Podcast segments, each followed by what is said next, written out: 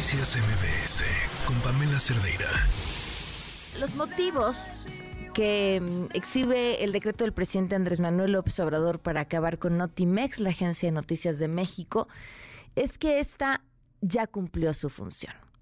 En realidad la razón por la que se acaba con Notimex es porque ha sido el conflicto laboral más largo al que se ha enfrentado este gobierno desde que llegó San Juana Martínez a dirigirlo con un eterno conflicto con su sindicato que prácticamente termina con eso, con la empresa, con la agencia de noticias del Estado, eh, que me parece que tiene dos lugares desde donde podemos ver el valor de la agencia de noticias del Estado. Cubrir información que otros espacios no necesariamente cubren y que puede ser de muchísimo beneficio. Piensen en temas de interés cultural que a, lo mejor no encuentran hueco en otro lado y que el que la Agencia de Noticias del Estado cubre es de una relevancia brutal.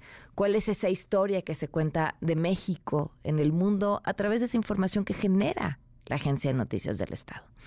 Pero por otro lado está el lado oscuro eh, ese que además últimamente hemos visto principalmente en los medios públicos, está, eh, estos espacios que se utilizan con fines exclusivos de generar propaganda eh, y de golpear a quienes opinan distinto y, y, que nos haría pensar bajo ese otro lado pues sí, una agencia de noticias del Estado que funciona de esa manera, pues no sirve para nada, o al menos no sirve a quienes debería de servir. Pero insisto, el conflicto aquí fue laboral. ¿Y qué es lo que va a pasar con los trabajadores? Adriana Urrea Torres, periodista y secretaria general del Sindicato Único de Trabajadores de Notimex en la línea. ¿Cómo estás, Adriana? Buenas tardes. Hola Pamela, me da mucho gusto saludarte a ti y a tu audiencia. Pues esto ha avanzado ya en la Cámara de Diputados. ¿Qué decir ante este panorama? Pues mira, desafortunadamente hoy se sienta un precedente muy triste para el gremio periodístico e importante eh, de nuestro país. Primero porque eh, pues está cerrando una agencia histórica. Hay que recordar a la audiencia que Notimex este año cumplía 55 años de historia y llegó a ser la agencia de noticias más grande de América Latina y la segunda más grande de habla hispana. Y era el medio de mayor alcance en términos de impacto que tenía, además de que en algún momento llegó a ser eh, pues la presencia de México a nivel internacional. Segundo, que eh, desafortunadamente con este decreto eh, pues están limitando derechos laborales para periodistas en el país. Que sabemos hoy enfrentamos un contexto complicado, ¿no? periodistas de diferentes estados pero bueno, como tú bien decías, eh, venimos de, un, de una huelga que este mes, este 21 de noviembre, cumplimos tres años, nueve meses con una huelga vigente que todavía sigue al día de hoy, en tanto no se emitan las bases de liquidación para y se proceda a, la eh, el proceso de liquidación de los trabajadores. Esto es un precedente muy importante, no para bien, porque se está limitando el derecho a huelga a través de un decreto de eliminar una empresa. Debo decir también que la huelga eh, en Notimex es la huelga más larga de periodistas en el mundo. No se tiene precedentes de, esta, de un movimiento de esta naturaleza. Eh, yo eh, me gustaría decir que, que más que el conflicto nos haya llevado al cierre de Notimex, fue la mala gestión administrativa que hubo en diferentes ámbitos. La mala gestión laboral, porque nunca se tuvo una voluntad real para resolver el conflicto y atender las demandas de los trabajadores, que eran muy básicas. Simplemente respetar las condiciones de trabajo que teníamos plasmadas en un contrato colectivo y que se respetaran eh, salarios y puestos de trabajo. Era lo único que pedíamos. Entonces, una mala gestión laboral que vino acompañada de una mala gestión administrativa y financiera, porque recordemos que ha habido un uso del recurso público durante estos años cuando hay una huelga y eso no tendría que ser, entre muchas otras cosas.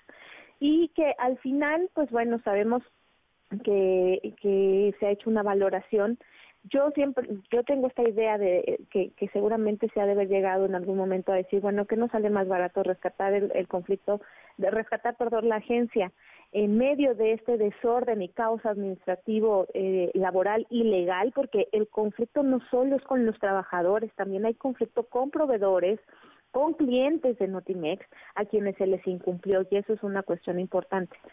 O que se cerrara la agencia sin que realmente se tuviera un, una consideración importante de la importancia que tiene Notimex, que tú ya hablabas algo de ello, ¿no?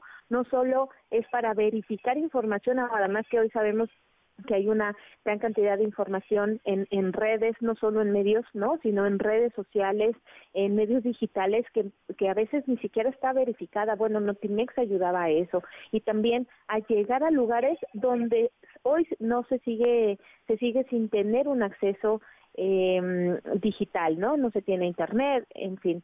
Entonces, eh, creo que hoy más que nunca era necesario haber fortalecido a la agencia y no cerrarla. Es eh, triste para nosotros como trabajadores y trabajadores, ha sido desde que se anunció eh, eh, esta decisión del presidente, ha sido muy triste.